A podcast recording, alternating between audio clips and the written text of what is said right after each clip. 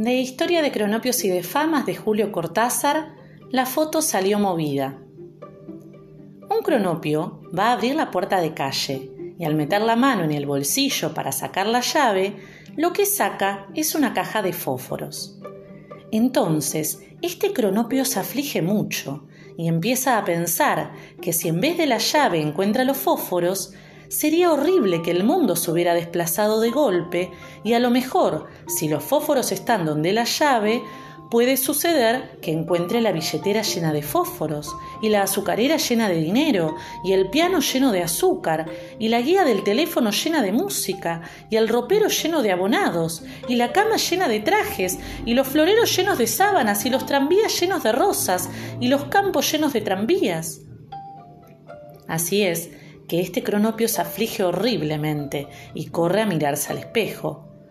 Pero como el espejo está algo ladeado, lo que ve es el paragüero del zaguán, y sus presunciones se confirman y estalla en sollozos. Cae de rodillas y junta sus manecitas no sabe para qué. Los famas vecinos acuden a consolarlo, y también las esperanzas. Pero pasan horas antes de que el cronopio salga de su desesperación y acepte una taza de té, que mira y examina mucho antes de beber, no vaya a pasar que en vez de una taza de té sea un hormiguero o un libro de Samuel Smiles.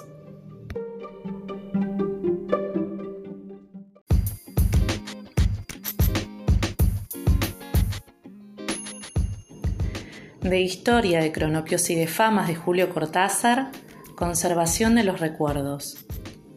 Los famas, para conservar sus recuerdos, proceden a embalsamarlos de la siguiente forma.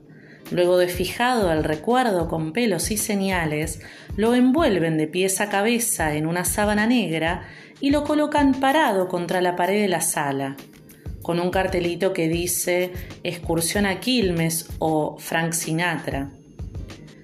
Los cronopios, en cambio, son seres desordenados y tibios, dejan los recuerdos sueltos por la casa, entre alegres gritos, y ellos andan por el medio y cuando pasa corriendo uno, lo acarician con suavidad y le dicen, no vayas a lastimarte, y también, cuidado con los escalones. Es por eso que las casas de los famas son ordenadas y silenciosas, mientras en las de los cronopios hay gran bulla y puertas que golpean.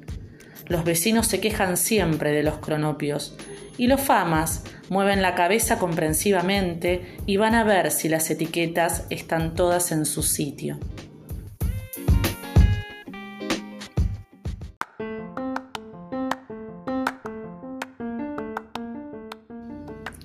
De Historia de Cronopios y de Famas de Julio Cortázar los exploradores.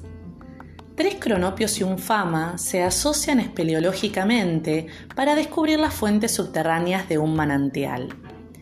Llegados a la boca de la caverna, un cronopio desciende sostenido por los otros, llevando a la espalda un paquete con sus sándwiches preferidos de queso. Los dos cronopios cabrestante lo dejan bajar poco a poco, y el Fama escribe en un gran cuaderno los detalles de la expedición. Pronto llega un primer mensaje del cronopio. Furioso, porque se han equivocado y le han puesto sándwiches de jamón. Agita la cuerda y exige que lo suban.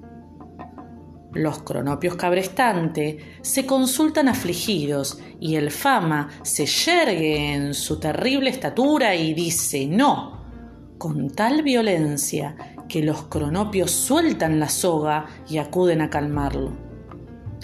Están en eso cuando llega otro mensaje, porque el cronopio ha caído justamente sobre las fuentes del manantial y desde ahí comunica que todo va mal. Entre injurias y lágrimas informa que los sándwiches son todos de jamón, que por más que mira y mira, entre los sándwiches de jamón no hay ni uno solo de queso.